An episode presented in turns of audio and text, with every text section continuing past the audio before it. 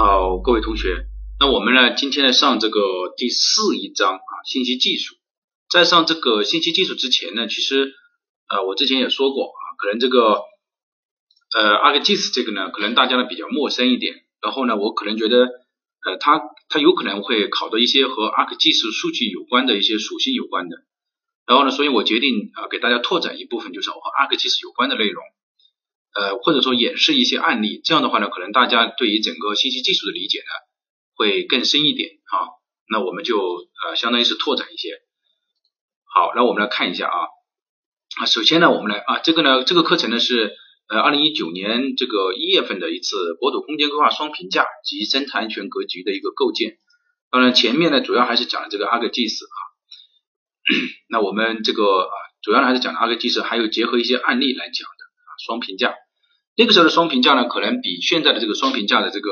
要繁琐一点，但是呢，反而呃，它虽然繁琐，但是它反而可以啊，很明显的把现在的这个双评价呢说的，我觉得很多知识点呢可以说的很清楚。他现在说的就比较简单一些。那我们今天呢，大概主要讲的还就是呃哪一部分呢？主要是这一部分啊，就是阿克技术的数据转换这一部分啊，主要还是介绍这一部分啊，因为这一部分才是和我们考试关系最最密切的啊。那就是和我们在啊，我们来看啊，就是说原来的它是国土空间规划，那我们在原来的城市规划呢是什么？城市总体规划啊、美丽乡村啊、城市更新呐啊、城市总体规划啊，包括控制详细规划等等这些。那么现在呢，它讲的是 ArcGIS 啊，比如说原来我们画图呢是 CAD、香园啊、PS，那现在呢我们说是什么？是 ArcGIS 啊、Python，然后呢就是什么永久基本农田啊、三 D 三线啊、国土空间规划，这个这个就整整体的语境的一个变化，对吧？三生空间。啊，这个呢是最明显的一些。然后呢，我们来看一下，呃，地理信息系统啊，GIS，这个呢是在微博上啊，他们这个地理信息系统说啊，你 GIS 在我 CAD 啊，CAD 在我 GIS 前面呢就没有任何的底牌啊，相当于说这个呢是大佬级别的啊，这个呢可能就是小弟啊。啊，我们来看一下呃，什么叫地理信息系统吧？地理信息系统呢，他说它是一种在特定的十分重要的空间信息软件啊。它在计算机的硬件方面啊，然后呢，对整个或者部分的地球看见没有啊，进行这个数据的这个啊采集、存储、管理、运算和分析。也就是说，它是对于我们依据我们地球呢，对整个数据进行一种分析的一个软件啊。我们说在国土空间规划呢，它是自上而下的啊，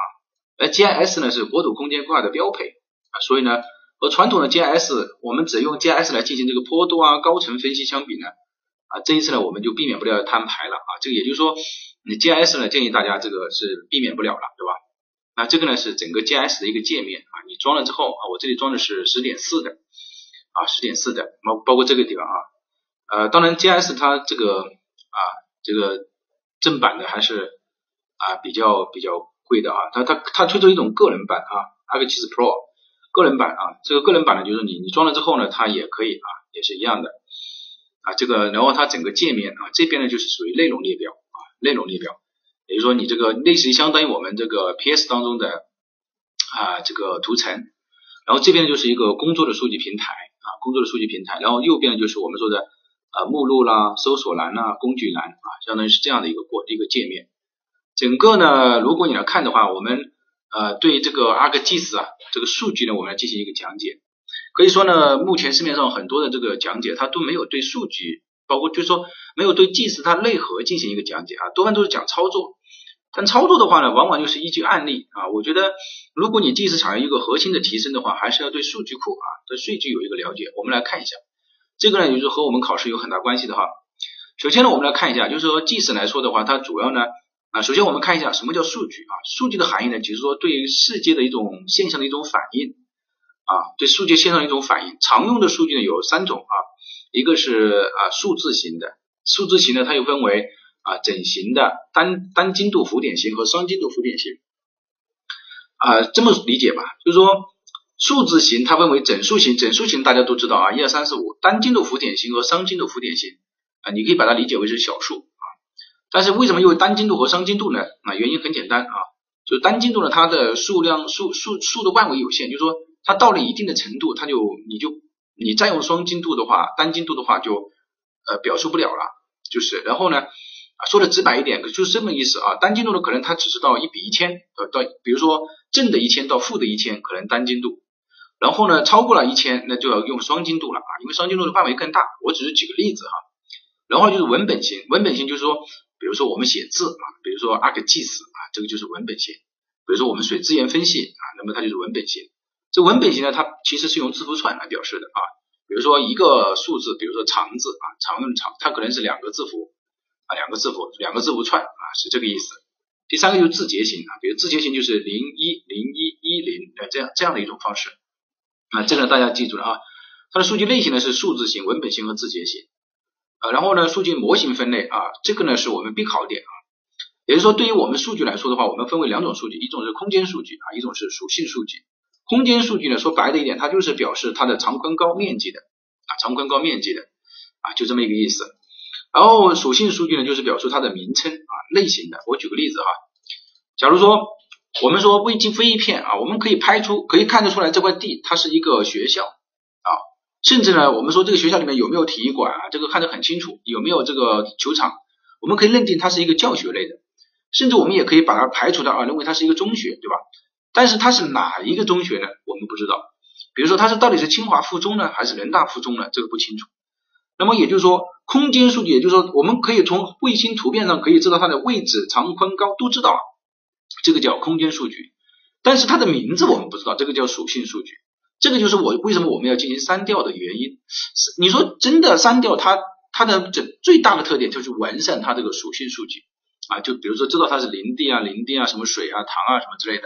啊，它的这它这个面，它这个啊归属是谁啊？但是如果面积那些，它本质上还是通过这个卫星啊，通过我们卫片来获得啊，或者我们通过地形图来获得。啊，这个一个叫属性数据，一个叫空间数据啊，这个是必考点啊。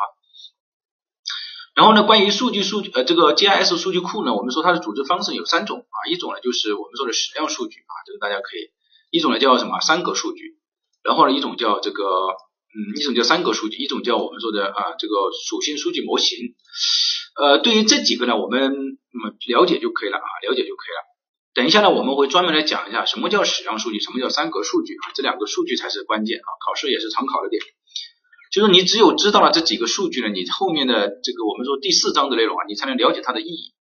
但是为什么这个呃每年考试啊，这个信息技术呢，就是呃 每年这个课程呢，就讲的总总是感觉有很多人他讲不出来，讲的有问题呢啊，其实原因呢就是大家对这个，因为很多人他本身对这个数据不是很了解，就说。啊，就这么说吧，就是说没有多少人他真正是在国土空间规划一线，也没有多少人真正的懂 GIS 啊，你就望眼望得过去，有多少人能讲双评价吧，对吧？那其实其实那那是这个就是很多人他本身就是忽悠的嘛，就是他根本就不懂啊，并不是真正的一线摸索啊，他就是啊，比如说要找点资料啊或者听听啊，感觉到是这样的啊，你真正的他他肯定根本讲不出来哈，是这样的意思。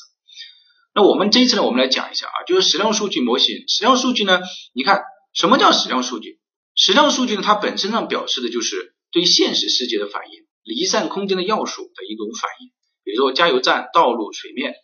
举例子啊，就是说矢量数据一定是有一个具体的啊，就是矢量数据它一定是和坐标有关的啊，坐标有关。呃，不管比如说有人说老师我在 CAD 里面画一笔，我就和 CAD 有关了，有。只是说你自己没有就核定它那个坐标系而已，但是它那个一旦画上去的那一笔，它就有已经产生了。在 CAD 里面或者在计时当中，它就本身就产生了坐标系了，对吧？啊，所以呢，我们看表示坐标系的方式呢有两种啊，矢量数据的特征，一种是经纬度啊，一种是 x y 平面坐标。比如说这个是纬度啊，later 是纬度啊，longitude，那么这个是经度。那么同样的道理的话，我们反映在这个平面上就是这个样子啊。我们来看一下这个矢量数据它这个特点吧。比如说我这个消防栓，看见没有？一二三四五六，我每一个消防栓对吧？这个叫 point，就是点。啊，对于我们来讲是矢量数据，它这个时候就是点啊点线面啊 point one 啊这个 object ID，这个就这个就是说每一个点在这个编号的意思啊，所以呢这个是 point 啊，你看它每一个就有啊，这个呢就叫属性表啊，这个叫属性表。那么同样的道理，你看这个地方就有啊，一定有它的这个啊数据在里面，然后下面这个也是一样的啊，你看在这个啊道路看见没有？道路啊也是一样。那么你通过这个道路，你看它把 point light 啊就是线。然后呢是面啊点线面嗯，point graph。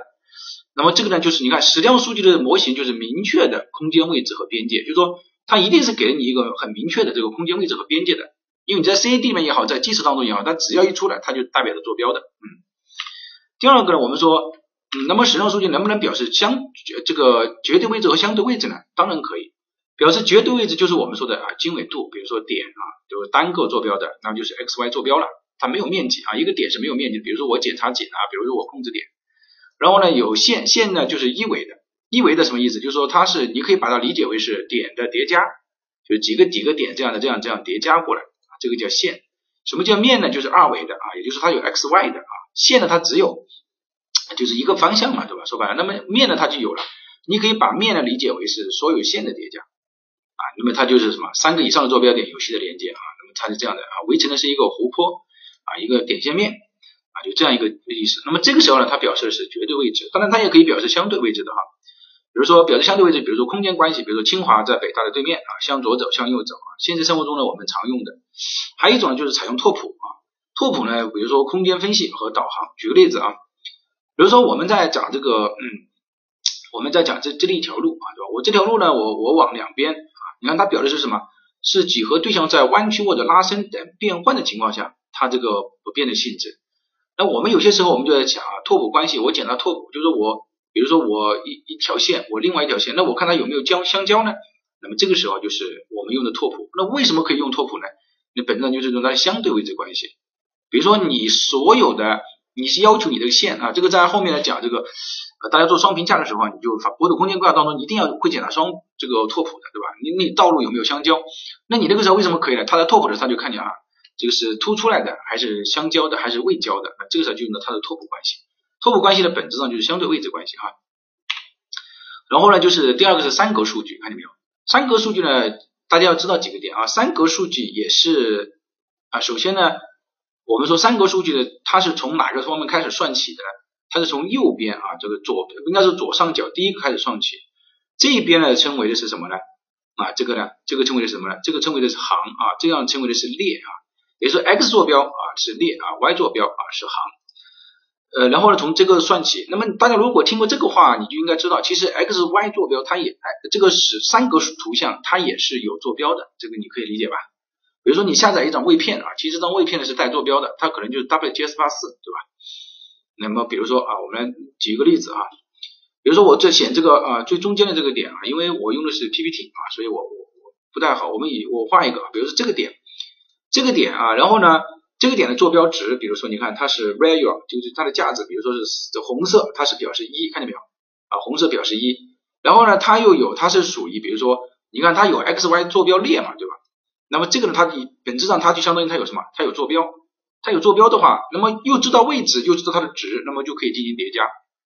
对吧？这个就是三格数据可以叠加的原因啊，叠加的为什么可以叠加？原因就在这个地方。很多同学做了很长时间这个计时，他都不知道为什么可以叠加。有些时候叠加出了问题，他根本不明白原因呢。其实也就是因为你对数据不明白啊。我们来往下看。好，那么呃，对于每一个这个呃这个三个数据来说，我们看上面这个啊，它其实它整体是很简单的啊。你看一下这个上面这个和下面这张图啊，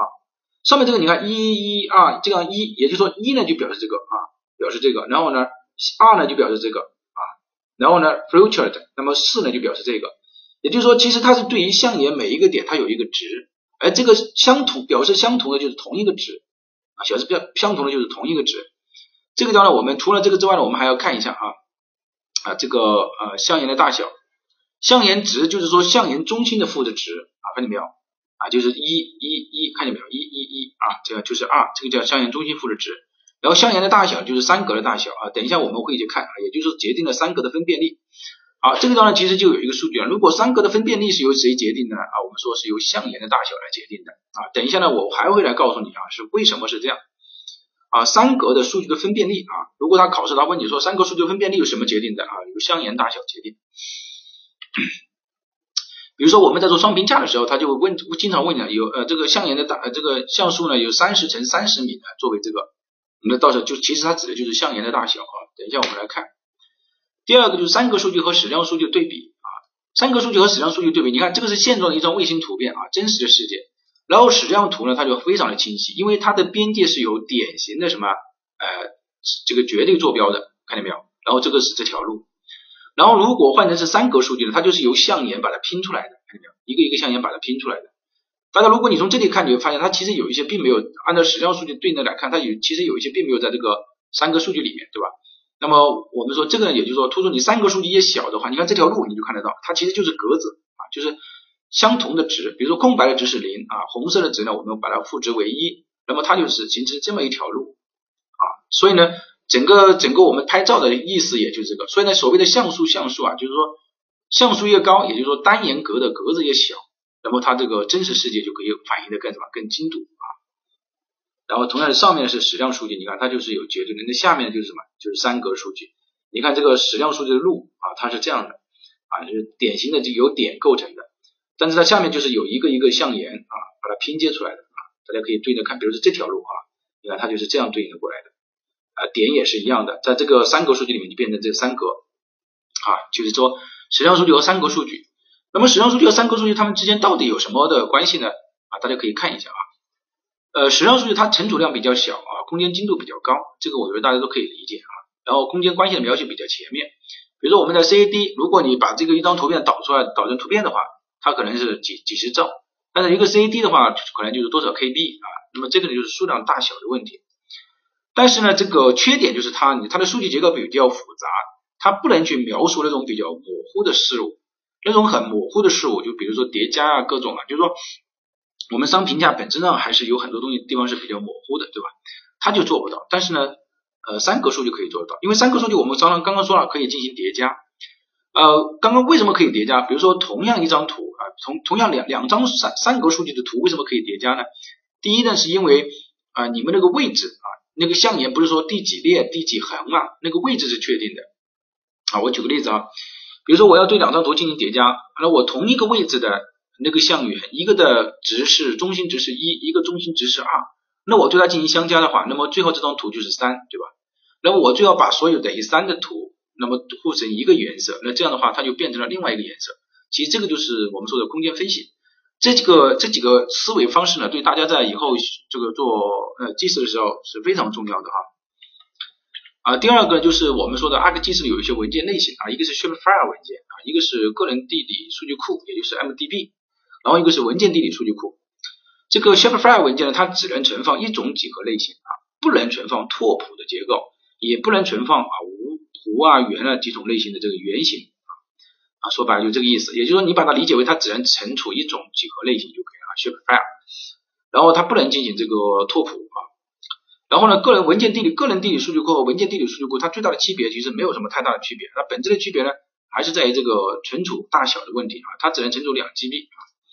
啊，这个个人地理数据库就是存储两 GB，那文件地理数据库它应该说没有限制啊。啊，但是呢，这个呢是三个文件之间的区别啊，三个文件之间的区别啊。大家看一下啊，嗯，这个地方，比如说存储属性的就是 DBF 啊，存储空间数据的就是 Shapefile 啊，存储它们之间的数据和关系的就是。呃，这个 C X 啊，就是 X S X X，这个呢，我觉得它不会考的这么深吧？这个这个应该是比较专业的啊。就就说空间数据的话，就是它这个数据啊，就是点啊。如果它考的很专业，他就问你说了啊，什么在 ArcGIS 当中，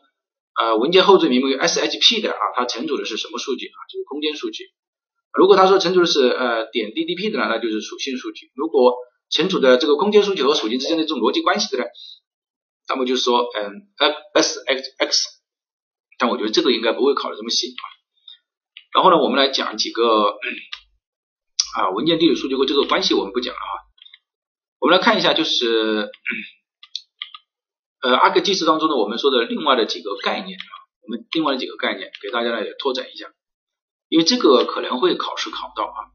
第一个呢，我们来看一下啊，椭球体和质心界面。比如说，我们说如果我们要对整个整个地球进行拟合的话，就是我要用一个球去对整个地球去进行拟合，就是让就吻合啊，拟合的怎么叫拟合？看见没有？就是让它达到最好的呃这个，因为地球是凹凸不平的嘛，比如说喜马拉雅那和太平洋，那当然就是一个高一个低了，对吧？这个时候我要让它整个就进行拟合，就是说当不可能百分之百的拟合，但是拟合的最好的。那么我们说有两种啊，两种情况，一种呢就是通过。啊，卫星测量所得，使用地球的质心作为原点的，这个呢，因为是使用地球的质心作为原点，也就是说世界上所有的地方我都可以在对它进行测量，对吧？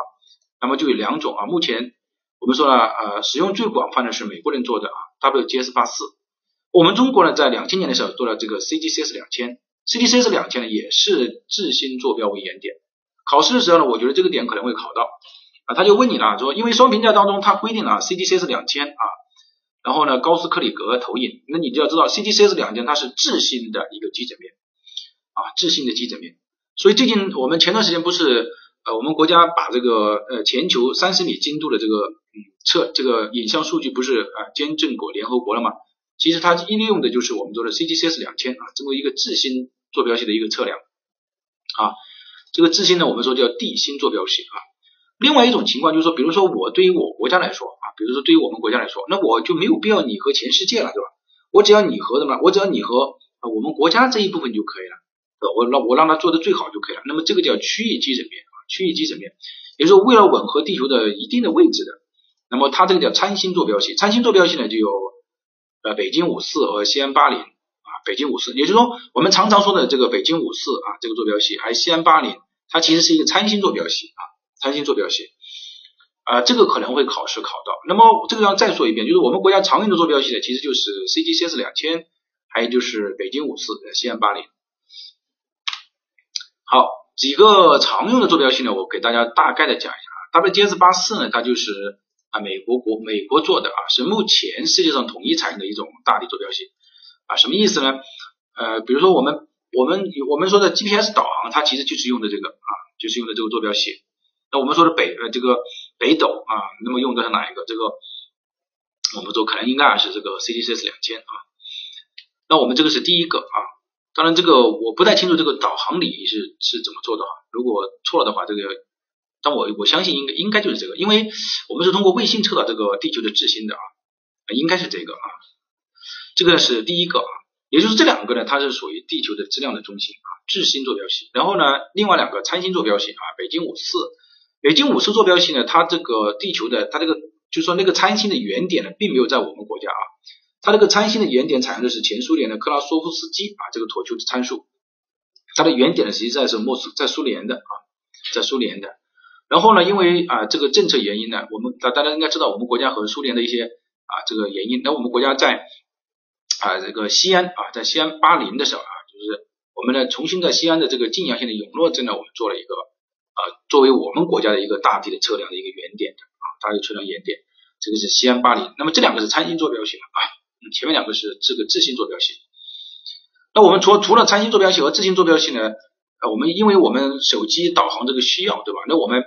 那每一个人都要标注，这个时候呢，我们说就相当于是民用了，对吧？啊，民用，那我们国相当于是就是说，应该说是共用啊，不能都不能说民用啊，就是全世界可以共用。这个时候呢，我们国测局啊，国测局啊，GCJ 在零二啊，GCJ 零二坐标系就要求啊，为了安全，在 WGS 坐标系的加密而成，也就是说你用的，因为你不管是参星也好，做这个也好，你肯定是要有一个质心的，你对全球使用的话，你要一个质心。就比如像腾讯啊、高德，它就是是在 WGS 八四坐标系的基础之上，再重新呃加密了啊，变成了这个啊这个坐标。然后第二个就是百度坐标系啊，百度坐标系呢是在这个腾八 WGS 八四这个坐标系加密的基础之上再进行的加密和偏移啊，这个只能只在百度地图上可以啊。有些时候呢，你看的为什么？就是说你你看的好像是你你使用的是同一个导航，比如说你百度，那你它相对位置是没有问题的，对吧？但是如果你真的准一点的话，你你用这个 Python 你爬出来的数据，你发现它们二者之间其实是对不上的啊。就说比如说呃腾讯和这个腾讯和高德啊，我们说可以对，但是它这个对也是一样的啊，就采用的还是不同的这个，因为加密的参数不一样，那最后不一样啊。但是百度和他们呢就完全是不一样，就是百度呢又再加密了一次啊。这个关于坐标系的几个点，我觉得啊这个是他们的椭球体啊，这个呢有一个计划，你看见没有？就是说。啊，因为 WGS 八四和 CGCS 两千的这个椭球体仅差啊零点一一米，什么意思？因为都是采用的地球的质心，对吧？那那你这个椭球的嗯那个那个点是是不会有那个中和质心是不会有问题的，所以你最后的参数出来的差别呢就是零点一一，零点一的话，我想说的意思就是说，呃，如果差别不大的话，你就可以把它这个混用啊。什么要混用呢？就是说，因为本质上叠加，你把这两个就是。呃八四的和两千的坐标你叠加在一起的话，它其实是基本上是重合的啊，就这么一个意思啊。但是呢，我这个点我想说的就是，大家在做实际项目的时候啊，一定不要去认为啊，我有八四的，那我就可以高枕无忧了啊，WGS 八四不可以，因为我们就确实有这种案例哈，就是说，嗯，最后所有的方案都做完了啊，但是要图呢进去的时候就发现和呃这个原来的图和街边的图呢就差了一点点，但这一点点就非常要命啊！这一点点就意味着你所有的你做所有做的图，所有的这个数据要重新去纠正。这个时候才发现什么？发现是有有有一张图啊，有一张图呢，就是最最核心的那张图啊，就类似于像地这个这个那张卫星图吧，就是它不是 CGCS 两千的，那最后它叠不上。那么这个时候就来追究责任了。你看你也知道，一个一个规划它的这个时间。精力是很大的，那最后就拍桌子，对吧？最后就发现，那你你甲方就说了，那我又没有，我提供了这个啊 CGCS 两千的给你，那你自己用的这些 WGS 八四的，那和我没有关系啊，对吧？所以呢，不管是哪一种情况啊，那实际的项目过程当中，一定让甲方提供。甲方说我们只有 WGS 八四的，那你就要让他写一个说明书，或者写一个承诺函啊，以后数据如果和，其实这个问题是甲方也不会做的啊，因为你我们全国就采用 CGCS 两千，那你。采用 WGS 八四出现一点点凹槽的话，那肯定也是你承担。我说的是一些不是很重要的项目，大家也还是要让甲方写一个承诺书啊。我采用 WGS 八四的啊，或者说你就你这个 CGCS 两千你要让它转好啊。就对于坐标这个，大家还是以甲方的为准吧。他错了也是他的责任啊。好，那么这个呢就是关于椭球体的几个点啊。然后呢，呃，高斯克里格投影啊，我们也来说一下啊。在我们国家的比例比例尺，包括就是一比一千、一比两千、一比五七万啊、一比两万五啊什么之类的，这个它的比例。大家看下面这一句话，这一句，那么评价采用的是两千，国家大力坐标是 CGCS 两千，这个时候你就可以理解啊，什么叫 CGCS 两千？然后呢，高斯克里格，这个地方我还说一下啊，就是大家不要去听这个市面上的一些啊，因为嗯，基本上没有多少人，就是除非是专门搞这一块的啊，就是。其实有很多人，你说你一个，不管你是这，就说除非你真的在搞国土空间规划，要不然真的，其实大家就听到这个就是瞎忽悠的啊，你不要去管它什么啊。我们说这个呢，就是两千坐标系啊，CCC 是两千和高斯克里格投影啊。那么，那么你看这个地方就有没有看见没有？他说省级区域的评价啊，计算精度采用五十乘五十米的三格。你看你现在就可以理解五十乘五十，五十乘五十其实就是象圆的这个大小啊，就是啊 C 啊 cell size，就是说。相当于是细胞的那个大小，像圆的大小就是五十米乘五十米，视线层面的话就是三十乘三十米的这个三个，这样的话你就看双评价的话，你才能看得懂。好，然后我们来看一下这个地方啊，就是啊，你看到没有？如果说是一比五百、一比一千、一比两千、一比五百、五千、一比一万的，说白了就得说在，然后下面这个看见没有？一比一比一万以下的，它采用的是高斯克里格投影，按精度三度带来进行投影。然后是一比五万的，它也是采用高斯克里格投影，但是它是按精度六度带的投影。那我们就来解决一下啊，什么叫高斯克里格投影？然后呢，什么叫三度带、六度带？啊，因因为我们不是像原来讲这个国土空间规划实操一样啊，所以呢，我没有去，我们就不去讲了。我们只要知道高斯克里格投影就可以了。我们说对于这个整个地球的投影，它有很多种方式啊，比如说这个椭球体啊，这个弯位投影啊，比如说直接投到把这个投到这个上面去。你现在把这个。这个地球想象成一块橘子啊，想象成一个橘子啊，是这样一个椭球。高斯克里格投影呢，其实是属于这种投影啊，横轴啊，等切角啊，等角切椭球柱的投影啊，看见没有？什么叫横轴呢？你看，就像这个这样的横轴，也就是说，把这个橘子，把这个地球啊，椭球这个椭球体放到这个这个圆柱体当中的投影。你想着怎么投影呢？你把这个相当于在这个椭椭球体当正中心呢，呃，放了一个蜡烛。那么这样的话呢，就所有的光，然后你把它的阴影就投到这个上面来了，对吧？这个这个球上面，这个椭球体上面来，对吧？比如说最上面 N 这个点肯定是到了这个上面的这个 N，然后呢，再把这个打开，再把这个椭球体展开，那么它就是我们看见的地球啊，看见的地球的这个地球的那个那个轴。但这个呢，大家要明明白一个点啊，比如说你这个这个你看见没有？是直接投入到这个呃圆柱上面，所以这个叫横轴，就是它是横横轴的。然后等角椭球体投影啊，这个叫高斯克里格投影。那么什么叫三度带、六度带呢？啊，我们来看一下，就是所谓的三度带、六度带，大家从这个地方可以想一下，如果大家想一下一一个橘子啊，一个橘子，你把那个橘子要把它拍到一个平面上去，它势必是一定会撕烂掉的，对吧？它一定会烂掉的，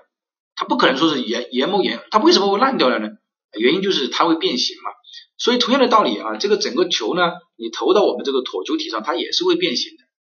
那么你就要想了，那怎么样的情况下变形会小一点呢？也就是说，我我我就要看，如果我是我我我我已经对它的精度要求比较低的话，那我就我就我就可以一一块拍下去。如果我对它精度比较高的话呢，我就最好把这个啊这个橘子呢分成多半啊几瓣几瓣的把它拍下去，对吧？分的越小的话，那当然它的变形就越小，你看一下这个中，比如说我随便举一个啊，中央子午线，中央子午线往这边啊一点五度，往这边一点五度，那个就三度。中央子午线它是不变形的，对吧？因为中央子午线你你看光从这边打过来的话，投影过来，你看这根线是不变形的，但是两边的线它就会变形，因为它有，你看想象橘子哈，想象橘子它是没有办法研磨研的这个拍在这个这个椭球体上，它就会变形。但你要想这个三度带和六度带，那谁的变形比较大呢？那当然是六度变形会更大一些，对吧？六度，因为你越大的话，它变形会越大，这也就是说它撕烂的会越越越明显。这个时候呢，就是说，那么也就是说，这个三度带的精度比六度带要要什么要高一些。所以在一比五千之下，我们就用三度带啊；一比一一比五千到一比五万，我们采用的六度带。我们来看一下，重新看一下这个地方啊。那么一比五千、一比五、一一万、一比两千、一比一比五千、一比一万，高斯克里的三度带。然后一比二万五以上啊，我们说到一比这个五十万，那么它就采用六度贷啊，就这个意思。大概的给大家讲一下。第二个呢，我认为可能会考掉的就是关于代号的这个问题啊。我我已经是拓展到了我我认为比较适合考试的点哈。呃，其实这个还是比较难的啊。可能大家听起来觉得，哎，老师讲的好像很通俗易懂，但是说实话啊，深入才能浅出啊，绝对不是嗯，因为你要理解其中的函数关系啊，还是还还是有一定的难度的。呃，然后呢，我们说，比如说我们怎么来算九九十度，它到底是属于三，它的代号是多少呢？九十度它的代号，什么叫代号？就是说你把这个这个三百六十度，对吧？你要你要你要把它分成三度带三度带这样一分，那当然可以分成一百二十度嘛，一百二十个这个三度带嘛，对吧？那我现在问你九十度是属于哪一个代号呢？啊，我们来看啊，九十度是这样的，就是你九十加上一点五，然后呢除以三，九十加上一点五除以三，然后齐整。啊，九十，那么除以三就等于三十。那么我们来看一下啊，九十度，你看这个叫二十九度带，这里是三十一度带，你看刚好中间这个就是三十度的代号。这个一度带、二度带、三度带啊，比如三度，三度的时候，你看它的中央子午线刚好就是往这边一点五度，往这边一点五度，那它就是一度带嘛。那么六度的就是二度带啊，九度就是三度带。那九十度呢，它同样的就是三十度带，也相当于你用这个公式啊就可以了。这个呢，就是我给大家拓展的一个啊一个一个一个内容啊一个内容。就是关于这个呃，我们说的 ArcGIS 的一些一一些最基本的操作啊，其实那这样的话，你就可以理解它现在所谓的这种评价关系，比如说呃什么三格精度，什么九乘九的领域了，三十乘三十度的领域，你才可能理解得了啊。这个呢是第一个，第二个呢，在讲这个嗯第四课本之前呢，我给大家操作一个啊，这个操作呢可以方便大家的理解啊，理解这个。啊，数据我在操作的时候，后面呢就方便我讲课了嘛。我讲课的时候就，我们就可以以我们这个实际的这个来。好，我们来呃，我们来首先看一下，我们刚刚已经讲过这个啊，我们把这个啊，我们重新来啊，我们把这个断开掉啊。比如说，相当于你装了机子之后，你打开就是这么一个界面啊，就这么一个界面啊，就这么一个界面之后呢，本来第一部分呢，其实它就是任何一个数据一来，其实它就是应该设置它的坐标系的。比如说，你看我这里就很明显啊，CGCS 两千三度带 degree 高斯克里格中央精度一百二十度的投影，看见没有？CGCS 两千三度带 degree 三度嘛，高斯克里格啊中央经线一百零二度这个投影，然后这个地方是地理坐标系啊，但是呢，我们这个演示我们就不去呃增加这个，实际项目是一定要的哈。好，我们看一下第一个，我们来我们来连接，我们来做大概的这个快速的过一过一个啊，我们来以这个呃三维分析来作为一个一个案例啊。首先呢，大家可以看一下啊，这其中呢有你你有数据的啊，你这个数据当中有这个 ZAD 啊，怎么等等高线啊等等这个，然后我们的 ZAD 的导出过程当中，我们不去这个嗯讲哈，我们来看一下练习数据啊，练习数据呢，比如说我第一个啊，那我当然是把这个等高线拿进来，这个呢是大家所有的这个啊第一步有等高线。啊，大家先听我讲完这个，到时候我们以这个呢，我大概呢会给我们上课就会快一些，那么对于我们等高线，我们拿了这个地方，那我们生成高层怎么办？也就是说，通过这个如何来生成一个高层啊？这个很简单，我们在地理处理当中啊，这个 R2Box 当中有，然后我们找到商业分析工具当中一个数据管理，数据管理当中有个 team，那我们创建 team 就可以了啊。比如说我们创建一个 team，在这个之前呢，我们我我先建一个文件夹啊，我先建一个文件夹，那我们把这个关掉吧，这个就不要了。好，我们写我们建一个文件夹啊，比如说我们叫这个 text 啊，就是练习的意思。好，我们把这个建了之后啊，我们来看啊，我们拿到这个，那我们呃创建 team 啊啊创建 team，然后呢我们就啊就说你你输出到哪个地方啊，他说的就是这个意思。这个呢其实我们这个我们暂时不管，然后坐标系因为我们没有设置啊，如果你设置的话，你这个段同样也要设置啊。大家学习计时呢还是要。啊，实实在在的把它整个理论学透了，那你后面自己才可以有拓展的。你要做什么之类的，你都可以通过计时。我们把等高线输入进来啊，这个地方呢看一下啊，啊，这个我们用这个 quoting line，这个地方呃，这个这个叫指的是线的类型啊，比如说 soft line 就是软硬线啊，hard line 硬的，然后呢是 master point，就是说呃离散点啊，离散点。这个你在你在相连的时候，你因为我们现在导的是等高线，所以我们用 hard act 啊，然后你点确定就可以了。确定完了之后呢，它就会生成这个一个。一一个一个三维地图嘛，啊，三维地图呢比较丑，对吧？那我们我们给它一个配色吧，啊，其实大家如果你用习惯的话，你就很很简单，啊，我啊，就它本身就是用的是这个啊，我们来看一下，我们用另外一个啊，嗯，比如说我们我们用，哎，我们就用这个吧，啊，好，它哎哎。配过来之后，我们啊，其实呢，我们把这个掉啊，我们编类型我们不要了啊。然后你看它有个高层，看见没有啊？高层啊等等这个，其实呢，我我想我想说的是这个意思哈，就说如果你知道算这个了，那其实啊，你看我们来看啊，这个地方为什么没有啊？你点掉了对吧？好，那我们这个呢，就一个很明显的就是一个三维的数据就出来了对吧？还是比较合适的啊。呃，其实我我说的意思是说，我们原来用计时的时候呢，多半就是到这个地方，然后呢，最多呢就是啊，我用它来进行一些，比如说我我添加啊，我我来算，比如说表面坡度啊，我我我我们算一个坡向吧，添加啊，然后呢确定，你看它是把坡向就算出来，什么你这哪个方向这个排水对吧？这个这最多会做一些这种，其实它这个作用是很大的啊。我们除了等高线，其实如果我们用 t 的话啊，我们其实自己呢也可以。比如说我坡向我把它移除掉，我们自己呢也可以生成这个等值线，也就是说生成等高线啊。这个呢我们不就是啊，这个很简单的哈，就是说你等值线你你添加进去了啊，等值线你添加，然后确定它就生成出来了啊。然后你也可以调它的样式，比如说我我调一个样式啊，嗯，这个如果你你很你很懂这个的话，你就你也不要那种啊啊。大大家都都一样啊，这个后面我们好好计算，你看你就可以把它这个算出来。其实你也可以把它换颜色嘛，就你你换成一样的颜色。有些时候我们也为了好看啊，对吧？还是这样的，这个呢是一个啊，然后呢我我拉一个数据进来啊，大家看一下啊，等一下我后面方便我们来理解啊，我们后面要讲的啊，比如说我拉一个这个呃道路进来吧，嗯，我拉一个呃这个就就道路吧，就道路进来。比如我拉一个道路进来，然后我把这个隐藏掉，那我整个道路你看一下啊，点这个地方有个属性啊，打开属性表，这个属性表啊，看见没有？这一列呢代表是一个记录啊，然后这个呢代表是一种什么？比如说它就是它这个属性嘛，折线了，这个是它的点啊。等一下我们会用到啊，你要记住这个属性表啊，这个属性表呢也可以进行操作。好，这个呢就是总体来说说啊，我们来说不要选择掉。总体来说呢，就是我们这个一个。那其实呢，除了它之外呢，我们可以用它来进行一个很多的这个演示啊，给大家展示两个啊，第一个就是方案的评析，第二个是就是城市设计的一个比选，这个是非常呃方便的啊，非常方便的两个点，好，我们就不管它了啊，我们比如说我们我们要，但是这个呢是打开这个 ArcSkin 啊，我们同样的道理啊，我们找到这个，我们把它浏览啊，浏览到呢，我们说从这个地方来看啊，呃，简单的展示一下啊。演示一下，比如说我们把这个 team 拉进来，对吧？这个是我们做的。你看这个时候呢，它其实本质上就是有高度的，对吧？啊，本质上有高度，可能你你看的不是很清楚。那你可以把它列为的这个放大一点，比如你现在是一，我们把它放到二，啊，它这个啊就是说整个比这个高度就放大了一点，看见没有？这个这个差距啊，差距放大了一点。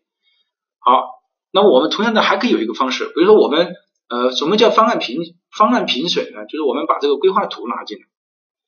啊，我们的我们做了一个规划图，有些时候给领导汇报了，他恰恰就需要这种。那我们这个时候呢，我们就把这个规划图也是一样的道理啊。我们把规划图呢进进行一个这个渲染啊，那你就把规划图呢放到它上面来就可以了。只是说这个地方呢，你你要点它在浮着它上面啊。你看这个时候呢，呃，规划图呢其实它就上来了，对吧？这个时候规划图上来的规划图也有，因为它赋我们赋予了它这个高层啊，赋予它这个高度，看见没有？看见没有？整个高度啊是赋予了它这个高度的。所以呢，我们这个时候那就有一个办法啊，很简单的方式，什么方式？我们可以把路网拉进来，我们来看一下你这个路网是否合理啊，对吧？那你路网是否合理，我们就可以把它拉进来看啊。我们把路网拉进来，同样道理呢，我们把路网也可以在它进行一个演示啊。嗯，好，我们把路网，你看，那这个时候呢啊，路网啊，是不是多了一个啊？啊，放在水面上，嗯。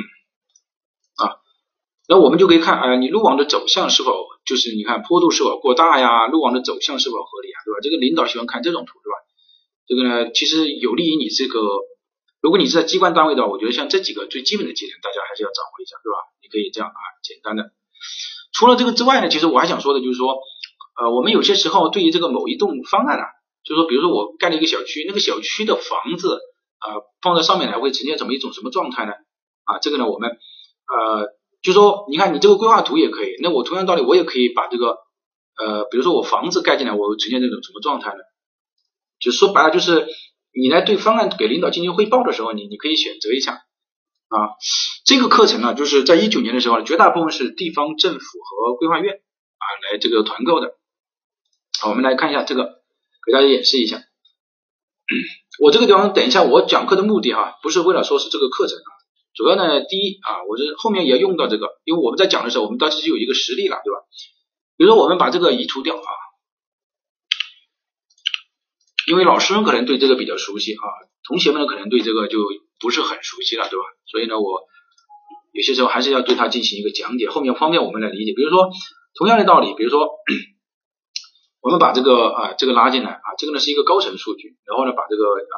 这个建筑拉进来，然后呢把这个。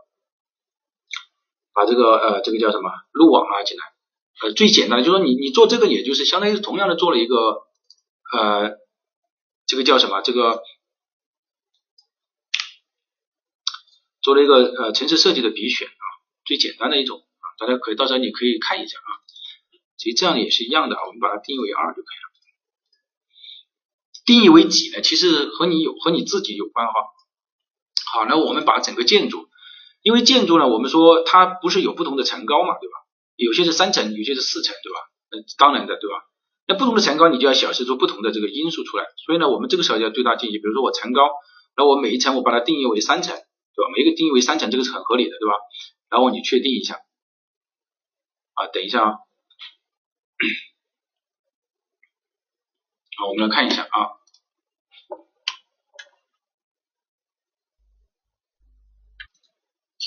好，那么这样的话呢，其实呃，我们整个的这个高度就出来了，因为我们按照层高三米来算的，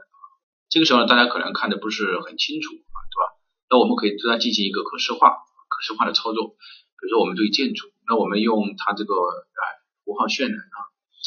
啊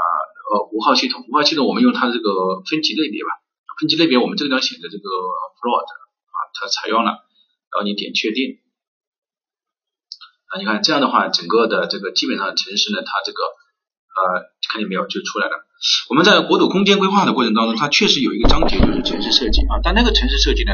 我觉得不能按照我们之前的那个城市设计那种方式去做，不能按照那种城市之前的那种方式去做。你看这样的话，你整个的一个城市的一个鸟瞰图就出来了，对吧？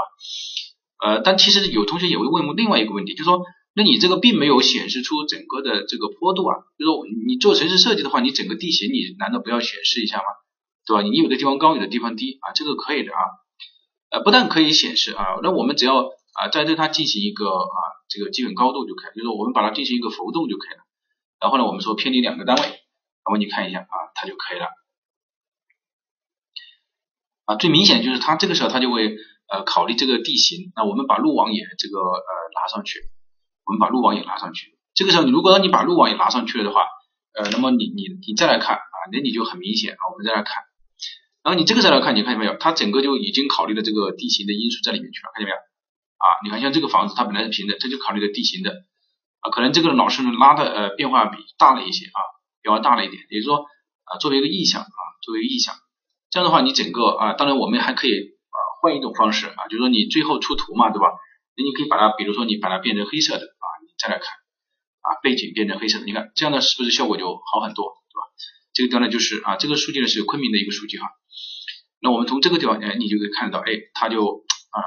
很很好的表现出来它这个，其实呢也可以对它的道路啊各种进行分析。好，那我们讲的这个关于 GIS 的这个讲的这个地方啊，我们来看一下几个数据啊，这个呃这个 ArcMap 啊 Arc ArcMap 当中的几个数据啊。首先呢，我们来看一下这个啊二楼建筑，比如说我打开它的属性表。你看一下没有？比如这个 floor 的层数，那我们可以从高到低的对它进行排列。比如说我降级排列，我说它最高的层数是七十层啊，它的编号呢是呃二三二三三零，然后呢它这个面积啊 area 面积啊 length 长度啊，当然这个呢，因为我们之前没有设置这个坐标系，我们是用经纬度的，所以它这个啊是有些问题的啊，是有些问题的。那么呃总的来说呢，我们演示呢就演示到这个地方，然后我我们再回到我们这个嗯。啊，这个 PPT 啊，PPT 围绕我们这个教材啊，说白了就是围绕教材。那么大家，现在把教材拿出来啊，这个呢就方方便我们去这个理解啊，理解我们整个的这个课程啊。大家放在教材呢，这个信息技术啊，这个第啊二百啊第四章啊，翻到二百二百七十一页啊，二百七十一页，在二百七十一页的过程当中，我们看一下啊，第一个。二百七十一页呢，就是单括一二三四点啊，就是从对数据加工啊进行分析的角度，那我们说常见的信息系统会有啊事务处理系统、管理信息系统、决策支持系统和人工智能专家。关于这个事务处理系统啊，你就直接画后面的，它是事务处理信息主要是以支持操作人员啊日常活动啊，最典型的就是 POS 机。第二个就是管理信息系统，管理信息系统呢，它是啊内部综合的这个形式数据，那么它的就是呃 MIS 就是单位的，就是相当于是用人单位的人事管理。第三一个就是决策支持系统，决策支持系统你只要画最下面的一节啊，有有分析决策模型、管理信息系统中的信息，还有决策推测三个啊呃这个决策支持系统啊，然后呢最下面就是人工智能和专家，你看见没有？人工智能和专家你就画这个地方就可以了，就是模仿人工决策。然后呢，翻到这个二百七十二页，呃，它是说只有专家系统最后一句话，只有专家系统能应用人工智能推测啊制作决策啊，并解释决策的理由。可能这样读了的话，大家还是不熟悉啊。那简单的这样说吧，比如说事务处理系统，就是说我们直接解决实际问题的，比如说 POS 机啊，比如说 ATM 机，它就是属于这个简单的事务处理系统。比如说信息处理、信息管理系统，信息管理系统就是比如说我们作为一个公司，对吧？我这个公司里面我有很多的人啊，人事物，那我就要在这个系统里面，这个叫管理信息系统。这个系统里面每一个人他都有他对应的一个啊，你什么时候进来的，什么时候提职的啊，这个叫管理信息系统。管理信息系统呢，绝大部分呢，然后呢就是决策支持系统。决策支持系统，比如说我们有六个经理，然后我现在六六个部门主管，我现在要推荐一个经理出来。那么这个时候呢，我们说就是他会把啊六个经理的优点、缺点全部摆在这个地方，但是他并不做出推荐，他就把优点、缺点摆在这个地方，这个叫决策支持系统。而人工智能和专家呢，他就在我们说决策支持系统的基础之上，他最后会推荐出来，比如说他推荐啊韦老师为这个呃总经理，也就是他们之间的区别其实就是这样的。考试的时候呢，你只要记住老师的话，你就会啊，一个呢是最底层的，就是他实际是怎么做的。啊，一个一个一个这个叫什么？叫简单的这个事务处理系统。另外一个就是管理系统啊，就是我很多数据都存在里面。最后一个就是决策支持系统，比如说呃 A B C D，它会把这个优缺点啊写下来。最后一个就是它会做出一个推荐。然后呢是二百七十二页，二百七十二页第三段啊，第这个第二节啊第三句话，关系数据库啊，现在数据库大家应该知道了对吧？我们刚刚已经讲了，是。的表由行和列组成，每一行呢代表一条记录啊，每一列代表一种属性。刚刚我不是讲了每一行，比如说我们刚刚讲那个呃昆明的那个嗯七十层那个，它的 ID 是二三三零，对吧？然后它的面积是多少？这一行就代表一个什么？一条记录。然后每一列呢，啊每一列我们刚刚之前也讲过啊，它每一列它其实代表的就是什么？它的属性嘛。好，呃，然后呢就是这个表下面，这个表下面呢有圆圈的第一点，通用的集合操作，如并减交叉运算。第二个去除关系的某些运算，比如说选择和投影。第三一个就是两个关系表的合并。刚刚呢我们没有演示一个合并啊，就是说。对于同样的这个数据，它其实是可以进行一个合并的啊，合并的就是利用关联啊，相当于就是关联啊。我们看一下，嗯，我看一下啊，最简单这个表嘛，就是你看一下，看见没有？连接和关联，那么它可以把它关联在一起啊。其实本质上这个就是有一种合并啊，就是把数据表进行合并。然后呢，这个就可啊，然后呢，下面这句话要画下来的哈，啊，就是在三圆圈的第三一点的合并的下面这句话啊。投影是指按需要选择列，投影呢，它是选择的是列啊，也就是对一个复杂的表可以进行暂时排除不需要的字数字段，然后这个字段的下面一句话，选择则是按照某种条件啊对表中的行进行选择。你说说白了就是说投影呢是选择列啊，投影呃这个选择呢是选择行啊就可以了。然后呢就是二百七十三页啊，二百七十三页的第一句话画下这个投影选择连接是关系数据库的基本查询功能。啊，然后呢，就到了下面啊，二百七十三页啊，第三节的网络技术当中的第二段啊，从地理位置范围上呢，可以把网络数据分为局域网啊、城域网、广域网和物联网，你只要知道它分为这几个网就可以了。好，然后呢，就是在这个啊一二三第三段物联网啊，Internet 是连接网络这个什么网络这个网络这个这个不要管它啊，你记住下面这一句话，就是这一段的倒数第二句话，Internet 采用的是。TCP 啊杠 IP 的这种协议来组织基础通信协议。至于什么是 TCP，什么是 IP 啊？其实 TCP 呢就是传输控制协议啊，这个 IP 呢就是这个网间协议。比如说我们每个人都有个 IP 对吧？我们每台电脑都有个 IP，对不对？这个意思啊？那么就是这个意思啊。然后呢，我们来看啊，这个哦，刚刚呃，大家大家是看不到这个。啊，能看见啊，大家还是还是能看见的，就是刚刚我演示这个啊。好，我们再来看，呃，接下来呢，就是在下面这个啊，呃，第第最后一句话啊，最后一句话，呃，就是一个域名形如啊，pku edu 啊点 cn，域名呢采用的是树状的结构组织，最右侧呢为顶级域名，比如说 cn 它表示中国啊，clm 呢它就表示是啊这个世界的嘛啊，cn 就是 China 的这个缩写啊。edu 呢表示教育行业啊，P K U 呢比如说表示北京大学，北京大学啊，这其实就是中国北京大学的意思。那么这个就是表示你通过这几个你就可以找到这个中国北京大学，这个叫顶级域名同样的道理啊，如果是清华，那么它也是一样的，只要把前面这个改变，那么也是就是说你一个物联网啊，一个一个 IP 啊，它一般是通过这种方式来获得啊。然后这个就不要管了啊，然后你把它画起来，就包括最下面，然后倒数一整个这一页的倒数一二三四五。倒数第五句话，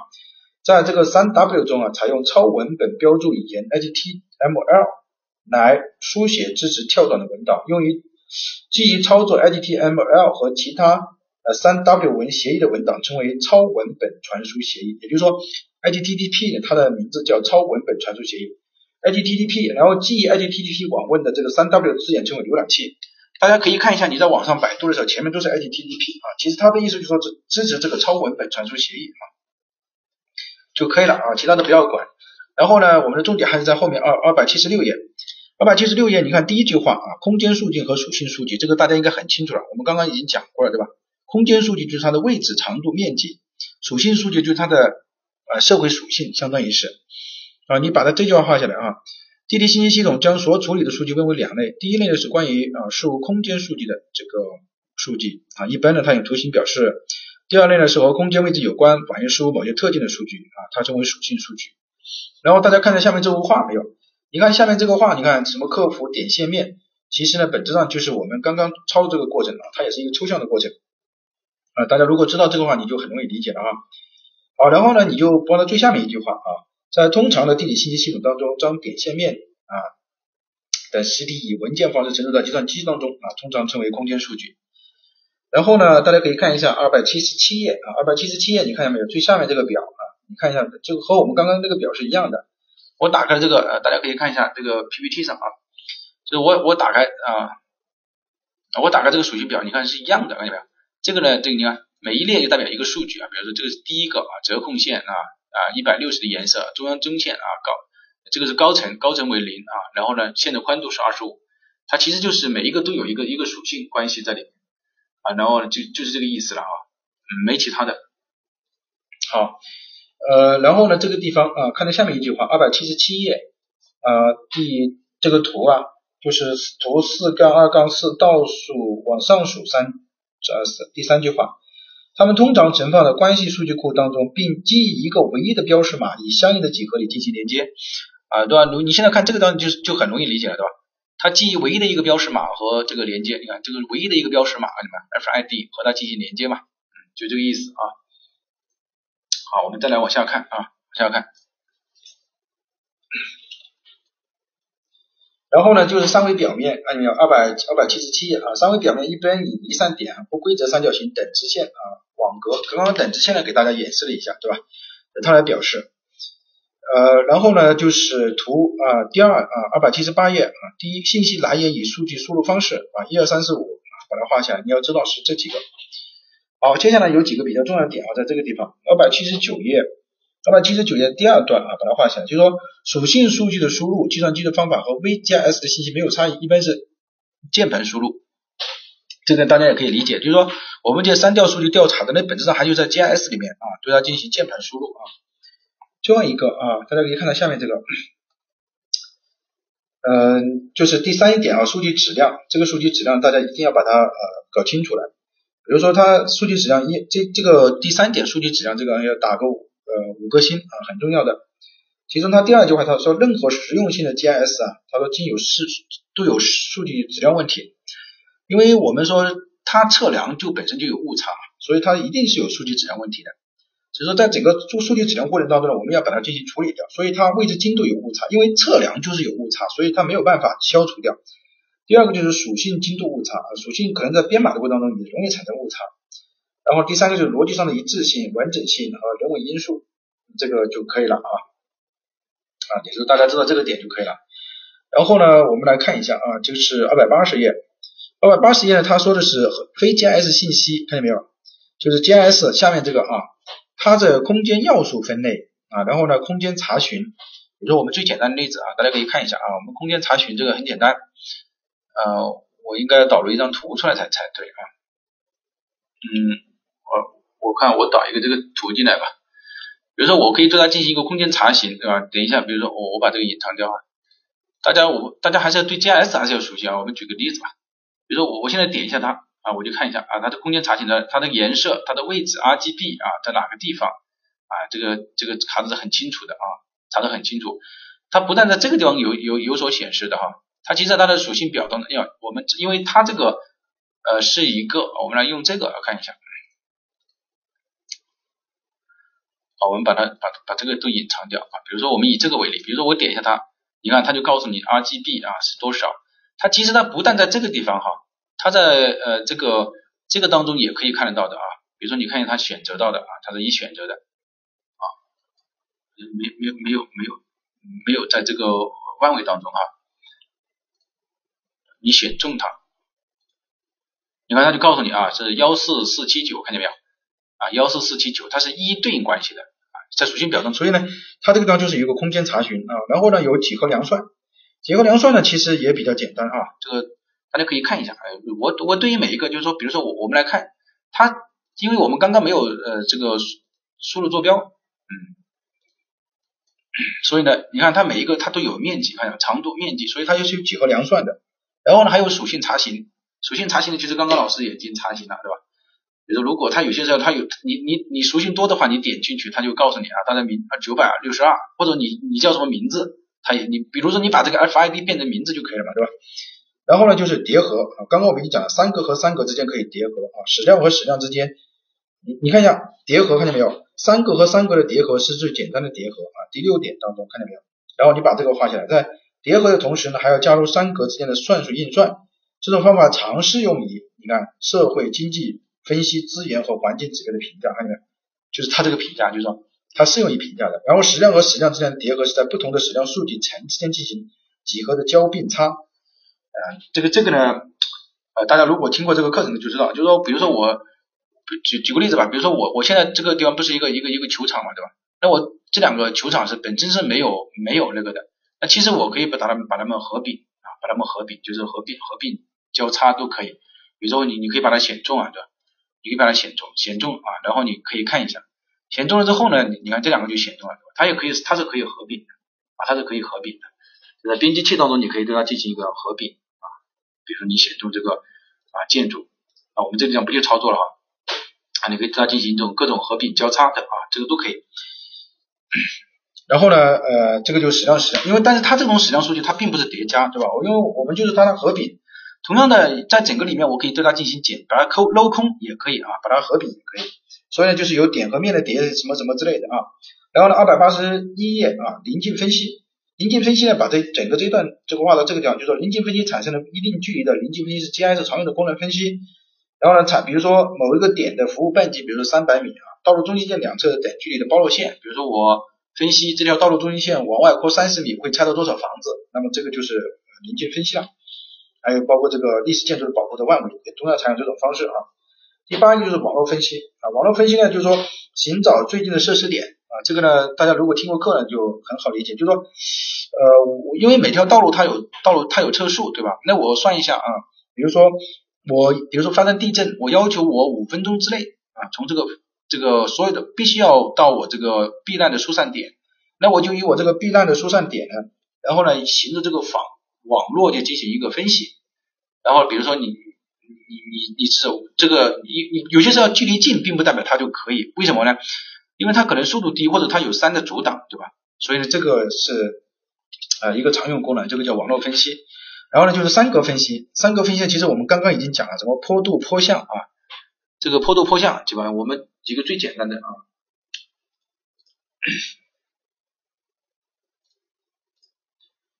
呃啊，就是刚刚那个嘛，就是刚刚那个啊，坡度坡向，比如说我我们一整过去，那我们就知道啊，它是可以的啊，就这个意思。嗯，所以呢，大家啊，因为大家可能有些同学对这个不是很了解啊，所以我们多讲了一点啊。啊，就是这个是坡度坡向，刚刚我们不是分析了一下嘛，就是你产生波动波向啊，所以呢，这个呢就是三格分析啊，三格分析。大家要知道啊，三格分析和矢量分析它是不一样的，对吧？原理上是不一样的。啊，这个呢就是关于第第二章、第一章和第二章，我们来看一下第三章。第三章呢就是在第一、二、第三段。第三段啊，通常称机载平台为遥控遥航空遥感，星载平台为航天遥感。啊，就把这句话画下来就可以了。然后它们的优缺点，比如航空遥感灵活性较大，针对性强，信息的几何分辨率高较高。而航天遥感它通用性比较强，可以长期在卫星上。飞行可以在较短的时间进行反复观察。好，下面有一个非常重要的知识点啊，就是倒数第二段啊。因此，根据实这个使用的需要，选择合适的电磁波的波长啊，这种选择波长称为天大气窗口。大气窗口不是说真的开了一个窗口啊，这而是指的是一种波的长度啊，所以叫大气窗口。然后呢，把最后一段话啊，光谱分光谱范围和分辨率啊，这个一直。呃，画到最后面啊，把它画完了就可以了。啊，画到这个二百八十四页，这个地方呢看一下哈。呃，图像覆盖范围是图像覆盖的地表范围啊，图像的几何分辨率指的是图像在图上能分辨出的地小的这个地物尺寸。大家还记得我刚刚讲那个三个数据你就知道了啊，它那个最小的尺寸，比如说三十乘三十，五十乘五十，它就是它的最小尺寸啊。然后二百八十四页啊，红外啊，彩虹外航空。嗯，相片把第一句话画下来就可以了啊。彩色红外这个航空遥感是城市常用的这个信息。然后微波雷达把第一句话画下来就可以了啊。微波可以穿透云层，能分辨地物的含水量、植物生长、洪水淹没，具有前天后的特点。这个一一定要记住了哈。比如说我们说要测量食物的含水呃这个植物的含水量，应该用什么？用微波雷达遥感啊啊，用微波雷达遥感就可以了。然后呢，这个第三啊，MS 和 TM 图像，你看见没有？它这个地方就告诉你啊，几何分辨率为七十九乘七十九啊，也就是说 MS 的 MSS 的几何分辨率为七十九乘七十九。然后呢，几何呃这个红外的啊，它就是三十乘三十啊，这个就不要管了啊，呃，其他的都不要管了啊。然后你一二百八十五页啊，二百八十五页啊，把这句话画下来就可以了。呃，二零零八年最后的一句话啊，最后的一句话，二零零八年九月，世界上最大的这个商业卫星啊，成功发射，其前射分辨率可以达到零点四一米，多光谱分辨率达到一点六五米，被认为是世界上市场上最具竞争力、最具发展前途的遥感卫星。其实这些呢，到现在为止都有点有点老了哈，除非是他专门考教材，如果不考教材的话，其实现在所谓的这个新的分辨都都不只是这一点啊。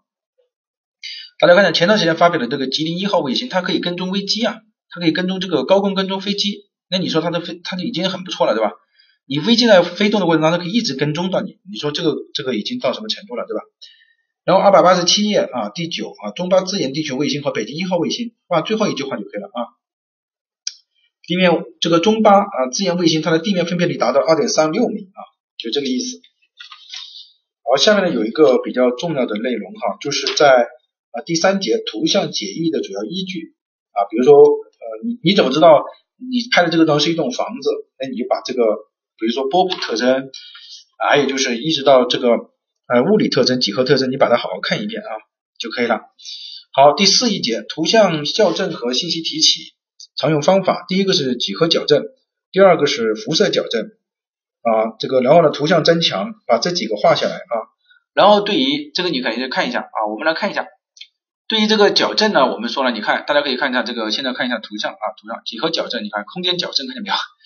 啊？在这个地方，那你点空间矫正，它就会弹出来。比如说，你看，那你就可以就设置它的矫正方法啊，这个呢是常用的啊。比如说你下载了一个位片啊，有些时候和数据对不起来，你就要用这个空间矫正啊，空间矫正啊。这个呢还有一个叫地理配准啊，这两个是常用的。呃，地理配准呢指的是三格数据的配准啊，空间矫正呢指的是矢量数据的矫正。啊，我们呃这个大家要知道就可以了啊。我觉得他不应该会考的这么细吧？如果考这么细的话，那就相当于是直接就考的这个。但是呢，它双评价啊这个点，那我们还是要说一下啊。啊，第一个啊几何矫正看见没有？第二个是辐射矫正，第三个是图像增强。什么意思呢？也就是说我们在图像矫正和信息提取的过程当中，就是我们拿到一张位片的时候呢，我们怎么来获得上面的信息啊？通过这四个六个方式的步骤。第一步我们要矫正，第二步我们要辐射矫正，第三步我们要呃对图像进行一种增强。这个方式也有很多啊，比如说我们一张土规的图，我们如何把这张土规的图快速的矢量化，就是把它变成了这个线啊，这个也是有专门的方法的，并且这个差距还是比较小，并不是说我们只要把图像啊扫描，然后放在 GIS 里面当中让它自己识别，我们有这种方式可以把它矢量化啊。同样的道理，我们有一张位片啊，我们也可以把这个道路矢量化出来，这个都可以的啊。房子矢量化出来也可以，你看像这个这个上面的这个 PPT 上的这张图啊，看下电脑上面的这这个这个就是矢量化出来的这个房子哈。然后这个就是关于这几个点，然后呢，二百八十九页啊，第一句话要画下来哈，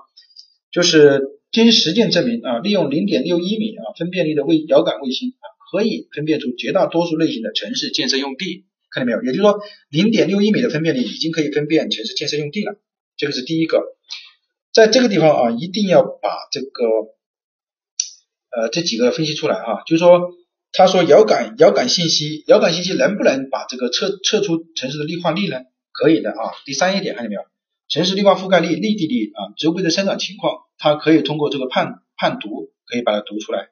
第二个呢，可以调查城市大气污染、水体污染啊污染，也就是说第四点。第五个，它还可以测出啊某一瞬间的车辆行人的分布，看见没有？还可以测量出车速啊，行人的这个